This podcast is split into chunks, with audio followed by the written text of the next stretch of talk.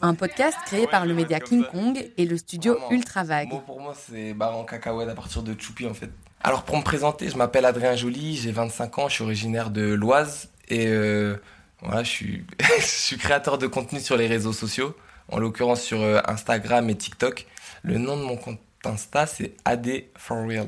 AD 4 real avec 2 A. Vu que je me considère comme une personne vraie, bah je me suis dit AD for real. On a rajouté une touche anglaise un peu. ouais, for real, c'est ça en plus. Hein. Derrière ce petit rire timide, on retrouve Adrien et sa bande de potes qui génèrent une communauté plutôt conséquente. 800 000 abonnés sur TikTok et 50 000 sur Insta. On peut dire que ça fait des vues. Leur concept? Faire du playback sur des génériques de dessins animés en mode clip de rap à la racaille, avec des cagoules, des battes de baseball et des flashs lumière à l'arrière. S'ils ont décidé de jouer la carte de la caricature, les stéréotypes racistes ont la vie dure. Adrien, c'est la vision, la force tranquille et la générosité. Vous écoutez Humble, le podcast de celles qui n'étaient pas prédestinés à être là où ils sont aujourd'hui. J'ai grandi avec mes parents, on était une famille de cinq, j'ai une grande sœur qui a deux ans de plus que moi et une petite sœur aussi qui a huit ans de, 8 ans de moins que moi. Et euh, non, on a grandi dans une... Moi, je suis issu d'une famille modeste, c'est-à-dire que bah mes parents n'ont pas eu trop d'argent quand j'étais petit et n'ont pas eu pas assez d'argent. C'est-à-dire on a toujours vécu euh, bah, d'une manière euh, lambda en fait, si je peux dire ça comme ça.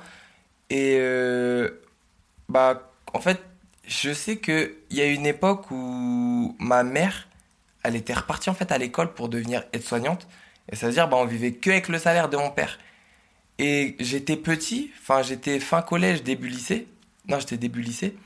Et en fait, je sais que ça m'a mis un déclic. Je me suis dit, ça veut dire en fait, demain, ça peut aller trop vite. Ça veut dire demain, si, vu que ma mère était à l'école, elle avait pas, elle touchait pas de, salaire, je me suis dit, si, euh, demain, par exemple, même mon père, ça veut dire, il perd son emploi, mais ça veut dire, en fait, on est à la rue.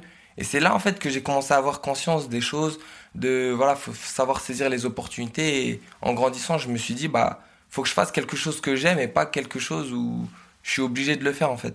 Depuis mon adolescence, c'est vrai que cette envie de vouloir être un peu sur les réseaux et de vivre de ça, moi, c'est vrai que ça m'a, ça m'a pris assez tôt parce que, bah, moi, c'est clairement ce que j'aime. C'est, moi, je pense, c'est plus que ça, je pense, c'est une passion. Sans abuser du, de la chose, moi, je pense que c'est une passion parce que je peux passer des heures, en fait, à jouer ou à parler avec une communauté et ça va pas me saouler. C'est-à-dire, je sais que je prends plaisir à le faire. Je vais pas faire ça pour, euh, parce que en ce moment c'est la mode ou quoi que ce soit. Ça, c'est quelque chose, kiffe, je kiffe vraiment faire ça. Moi, pour moi, c'est si je ressens en fait l'envie de vraiment faire ça, mais je me dis c'est que c'est fait pour moi. Parce que j'essaye de toujours euh, bah, faire ce que j'aime, et si je fais ce que j'aime, si je le fais avec le cœur, je pense que c'est fait pour moi. Un moment de ma vie aussi qui m'a fait prendre conscience d'autre chose, c'est ma rencontre avec ma copine, parce que bah, je sais qu'elle me tire beaucoup vers le haut. Et moi, je trouve c'est super important d'être accompagné de quelqu'un qui va te tirer vers le haut. Moi, j'ai toujours eu des projets un peu prise de risque. Et elle, m'a toujours encouragé dans ça parce qu'elle sait que c'est ce que j'aime et que je peux y arriver. Et en fait, quand je l'ai rencontrée, avant de la rencontrer, j'avais exactement 19 ans. Et voilà, j'étais en études à Amiens, je faisais une licence de STAPS, mais bah, j'allais jamais en cours. En gros, je séchais tout le temps les cours parce que ça me plaisait pas. À cette époque-là, j'avais pas de permis, j'avais arrêté les études et euh, bah, je travaillais pas. C'est-à-dire, bah, j'étais chez moi un peu en année sabbatique mais sabbatique sans projet. C'est-à-dire tous les jours, en fait, je faisais rien, je, galérais. Et euh, on a commencé à parler. Après, voilà, faut, je vous esquive les détails, mais on s'est remis ensemble. Et euh, à partir de ce moment-là, elle m'a repoussé, elle m'a dit faut que tu fasses ton permis. C'est-à-dire, j'ai passé le permis, elle m'a poussé, elle m'a motivé. Euh, j'ai trouvé un boulot comme ça, au moins je pouvais mettre de l'argent de côté pour mes projets, parce que c'est important d'avoir un peu de côté quand tu veux commencer des projets, je trouve. Et euh, même les études, elle voyait que, en fait, elle voulait me motiver pour reprendre les études, mais elle voyait que ça me plaisait pas. Donc elle m'a dit travaille, mets de côté, et dès que tu te sens prêt, tu te lances vraiment à 100% dans tes projets. Et ça, ça a été un gros moment, je pense, dans ma vie. C'est ça qui m'a fait step up. Parce que j'avais la maturité de réfléchir et de prendre conscience de tout ce qu'elle me disait.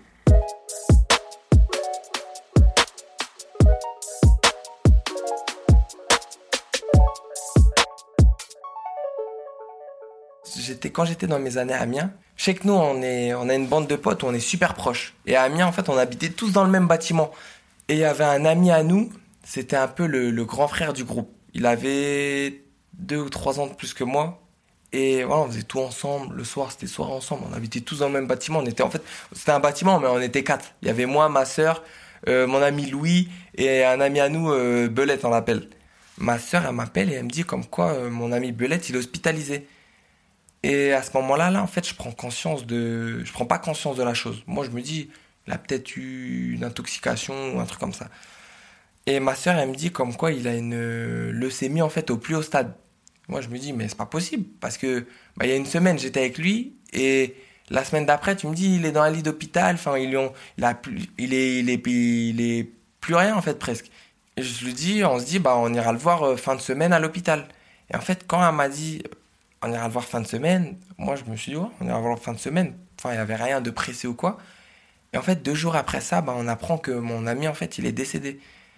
Et je pense que c'est une grosse épreuve dans ma vie parce que moi, je vivais un peu dans le monde des bisounours où je me disais, bah voilà, là, on est jeune, voilà, la vie, c'est tu nais, t'as l'enfance, l'adolescence, petit à petit, tu vieillis, tu deviens un adulte, après, tu deviens vieux, et c'est là que le cycle de la vie, normalement, se finit.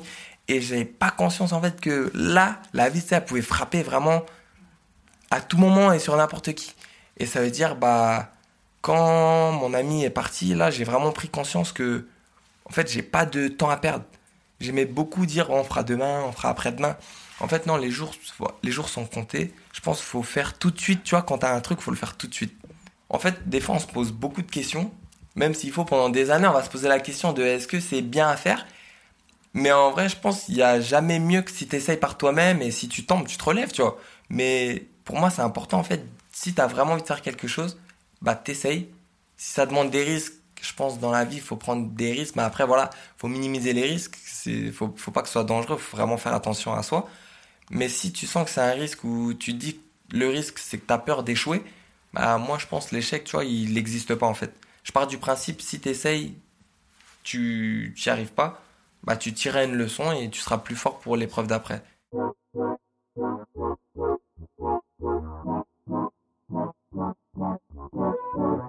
Bah, en fait, euh, on était chez moi, posé dans mon canapé, et moi, bah, je créais déjà un peu de contenu sur, euh, sur Twitch et sur euh, TikTok, mais vraiment très très peu de contenu.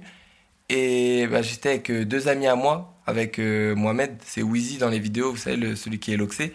Et un ami à moi qui est dans l'ombre, il s'est jamais montré, il préfère rester dans l'anonymat, c'est un peu, il nous aide des fois à réfléchir sur les idées. Et en fait, euh, moi, je disais, les gars, venez, on trouve un concept qui va pouvoir euh, bah, réunir les personnes âgées, les personnes euh, adolescentes, les petits, les parents, un peu tout le monde. Et on a commencé à tomber, en fait, à scroller sur TikTok. On est tombé sur, on est tombé sur, je sais pas, il y avait une trend à l'ancienne, c'était Fade Up de Hamza, en fait. Et on a accroché un micro avec tous les flashs. On a vu le micro accroché, on s'est dit, c'est pas mal. Après, on a vu, on est tombé sur un dessin animé, je crois, c'était l'âne trop on voit l'âne trop trop, c'est-à-dire, on s'est dit, imagine, on fait du l'âne trop trop, mais sur une traîne comme ça, ça peut tout mélanger. Et en fait, on a regardé plein de trends et on a essayé d'innover en, remixant le tout et bah, ça a donné ça. A donné ça. La première vidéo, c'était euh, Corneille et Bernie, avec le micro accroché, la batte qui tombe et tout. Et cette vidéo, moi, en fait, j'avais kiffé la vidéo.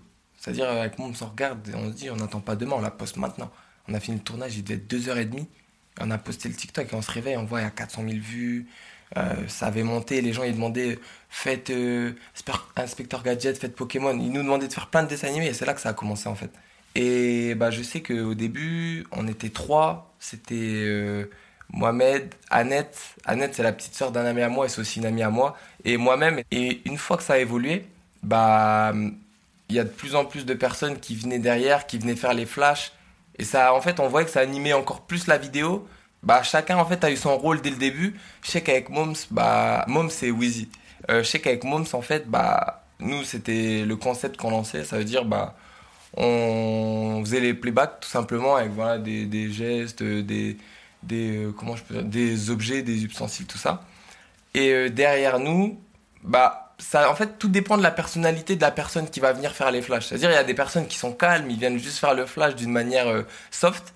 Et il y en a d'autres, bah, ils sont super excités. C'est-à-dire, ils viennent, ils font des trucs de fou avec les flashs. et après, les gens dans les commentaires, ils rigolent. Moi, ça peut prendre en fait une heure, mais c'est vrai que des fois, il y en a, ça a pris deux heures et demie. Parce qu'en fait, il suffit qu'on soit pas. nous, on est des perfectionnistes, c'est-à-dire, s'il y a un playback en fait qui est pas dans les temps, et qu'on le voit direct dans, le, dans, dans, la vidéo, on va se dire non, faut qu'on le refasse. C'est-à-dire, des fois, on refait, on refait, on refait, bah, jusqu'à avoir la prise parfaite quand même. Mais euh, non, en vrai, c'est souvent du one shot parce que de base, on prévoyait un peu les dessins animés qu'on allait faire. Mais là, on est arrivé à un stade où, bah, même ça fait même plusieurs mois qu'on fait. Euh, par exemple, ce soir, on dit on va faire euh, Peppa Pig. Et au final, on arrive ce soir, on va faire La Petite Sirène. Ça veut dire, on prévoit plus. Maintenant, c'est du. On va au tac au tac au jour le jour et L'essentiel, en fait, c'est de bah, créer un contenu où on va vouloir s'amuser et en même temps que, les gens vont apprécier.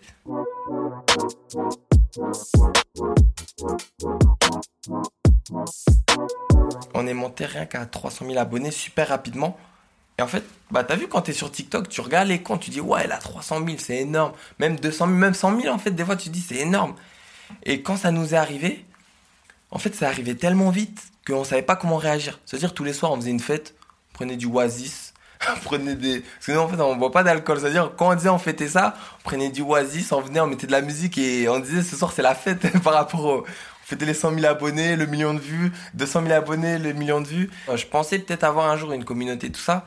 Mais tout ce qui nous est arrivé passe à la télé parce qu'on est passé sur euh, M6, on est passé sur euh, France 3. Après, on est passé, ça, je pense, c'est le plus gros Enfin, aussi, on est passé dans les journaux locaux de notre ville. Et ça, c'est un truc de malade. Parce que quand on est petit, les parents, ils achètent le journal. Et là, en grandissant, on se dit, ah là, ils vont voir leurs enfants dans le journal. Mais après, je pense, le plus gros déclic, c'est qu'on est passé euh, sur Click, sur Canal+, avec euh, Mouloud Achour, en fait, son émission. En fait, on est arrivé, enfin, ils nous ont appelés, ils sont venus nous chercher bah, avec un taxi. Le taxi, il est venu nous chercher chez nous. On arrivé là-bas, ils nous ont maquillés. Mais en fait, c'était notre première expérience sur le fait que bah, on allait faire un plateau télé en direct en fait. C'est-à-dire euh, qu'en fait on était maquillés et moi j'étais super stressé. Si je dis n'importe quoi, bah c'est à la télé, c'est fait en fait. J'ai grave peur. Et euh, non, après on arrive sur le plateau, il nous met super à l'aise et je réalise pas en fait qu'on est sur Canal+, qu'on passe sur Canal+. Pour ce qu'on a fait, parce qu'on a repris des génériques. Et je me dis, ça veut dire que ça a vraiment impacté des, des gens parce que bah, de ce qu'il nous disait, c'est la femme de Omar Sy en fait qui lui a parlé de nos vidéos. C'est-à-dire, je me, je me suis dit, ah ouais, c'est que c'est vraiment aller loin et ça, ça nous a mis un déclic en fait. Quand on se revoit à la télé, on se dit, c'est un truc de malade, vraiment. Bah maintenant, c'est mon métier, euh, grosso modo. Je pense que je vis pas encore spécialement de ça, pour être honnête. Même si euh, c'est vrai qu'il y a 800 000 abonnés, en fait, il y a eu des gros contrats. Des fois, je sais qu'il y a eu beaucoup de, de marques qui sont venues pour nous démarcher. Mais même si on n'a pas forcément l'argent, même si on n'avait pas forcément l'argent, on pouvait pas accepter. Par exemple, euh, il y a une marque de crypto-monnaie et de NFT qui est venue nous, nous démarcher, c'était il y a 3-4 mois. Ils nous proposaient 8000 euros. Pour être honnête, 8000 euros, je vous mens pas, c'est une somme. Au début, je vois ça, je suis content, mais après, je me dis, enfin, la crypto-monnaie, c'est dangereux. Il y a peut-être des petits, les petits, on sait pas. En fait, nous, on a une image à garder. C'est-à-dire l'image qu'on va refléter par rapport au pub qu'on fait, mais ça va être potentiellement à cause de nous que quelqu'un va perdre de l'argent ou, quoi que ce soit. Et moi, je veux pas du tout être mêlé à ça. C'est-à-dire par rapport à tout ça, euh, la crypto-monnaie, les NFT, je sais qu'on a refusé beaucoup de pubs qui proposaient beaucoup d'argent, aux alentours de 8000, 10 000 euros, parce que c'est en fonction de nos abonnés en fait. Et euh, après, il y avait d'autres choses comme euh, cigarettes électroniques aussi. Je me voyais mal faire, avec, le concept qu'on fait, je me voyais mal faire une pub aussi pour des cigarettes électroniques, même s'ils nous proposaient aussi, pareil, un bon billet.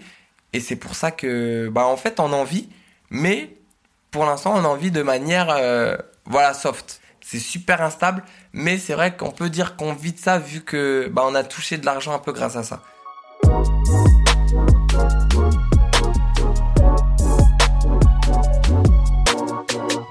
Ça, c'est un piège sur les réseaux. Tu vas avoir 50 000 commentaires positifs, un négatif, tu vas retenir le négatif. Et moi, au début, quand on commençait, j'étais grave comme ça même si on avait très très peu de commentaires négatifs. Et franchement, moi je suis content parce que des fois je vois des TikTok, je regarde les commentaires, je vois c'est que des commentaires, c'est full négatif. Et en fait, j'étais content de se dire, bah ça veut dire on amène quelque chose de bien. Je comprends pas pourquoi. En fait, si t'aimes pas, normalement, tu vois, tu swipes, je sais pas pourquoi tu viens commenter. T'aimes pas, t'aimes pas, tu vois. Après, voilà, liberté d'expression, je suis sur les réseaux, je suis exposé, c'est-à-dire ils peuvent, ils ont le droit, tu vois, de dire euh, ce qu'ils pensent. En fait, on est passé dans le Parisien. C'est euh, un journal en France Et on est aussi passé bah, sur YouTube du Parisien et sur euh, leur compte Instagram. On a fait une collaboration, c'est-à-dire le post, on l'a fait à deux. Et en fait, ça, YouTube, on poste la vidéo super bien faite, le montage nickel. Et là, je regarde les commentaires et je vois qu'en fait, c'est plus notre communauté là. C'est des personnes qui sont. Bah, c'est la communauté d'un autre.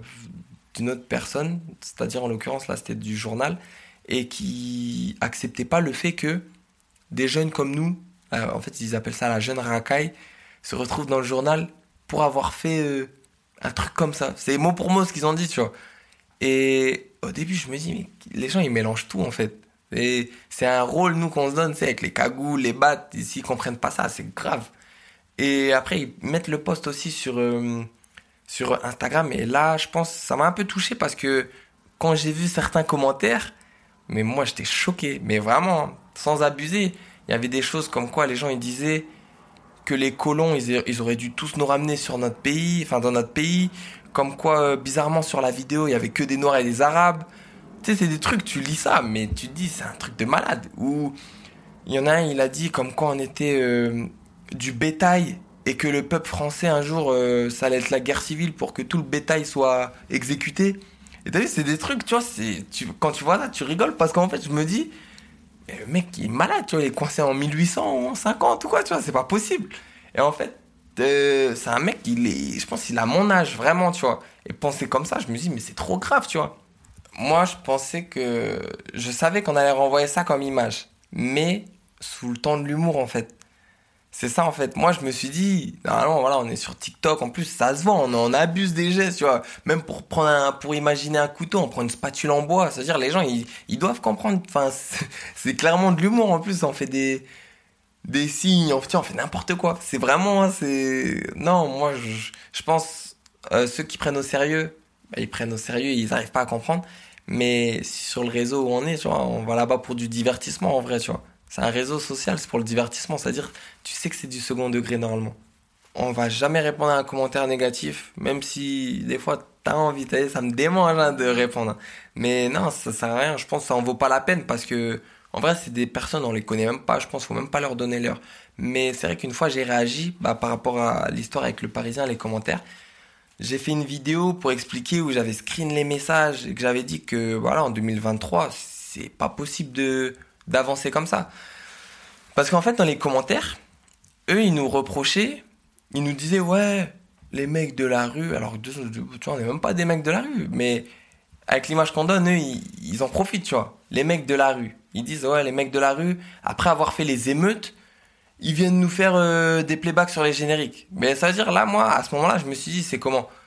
Nous, on n'a pas fait les émeutes. Mais, si, vu qu'ils nous mettent dans le même sac que ceux qui ont fait les émeutes, si tu dis, t'es pas content quand on fait des émeutes, même si on n'en a pas fait, je précise bien, t'es pas content quand on fait des génériques, des, des playbacks. T'es pas content quand on, quand on fait du divertissement. En fait, tu, tu veux qu'on fasse quoi? En fait, on peut rien faire si on les écoute. C'est peu importe ce que tu vas faire sur le réseau, mais ils vont dire ah après avoir fait ça, ils vont faire ça. Tu vois ce que je veux dire?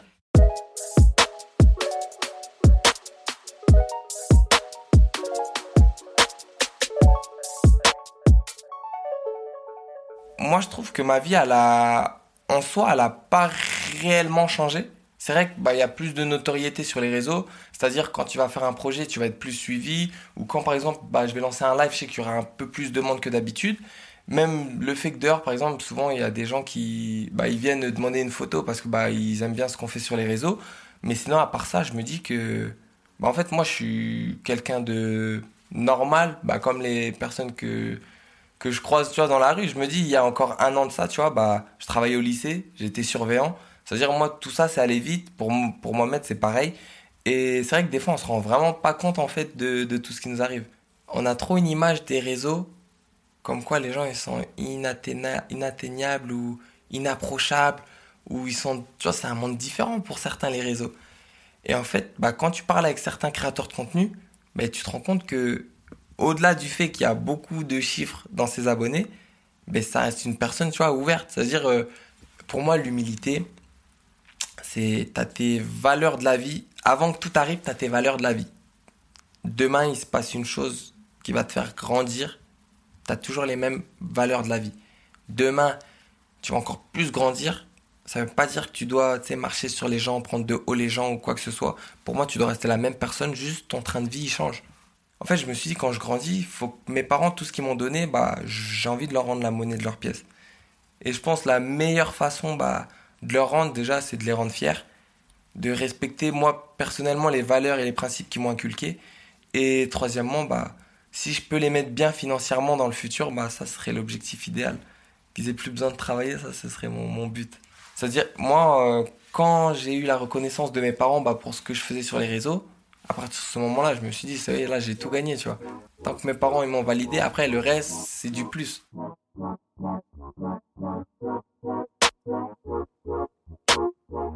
Vous avez écouté Humble, épisode numéro 2, rencontre avec Adrien Joly. Ce podcast est une création originale du média King Kong et du studio Ultra Vague. À l'interview Héloïse Rouard, à la prise de son Anne-Sophie Skiteket, à l'écriture et au montage Cassie Enaf, au mixage Marius Adam et à l'illustration La Flo Dessine. Ce projet est soutenu par l'ASBL KIC, le Hub Creative Track, et financé par En Mieux, les fonds fédères.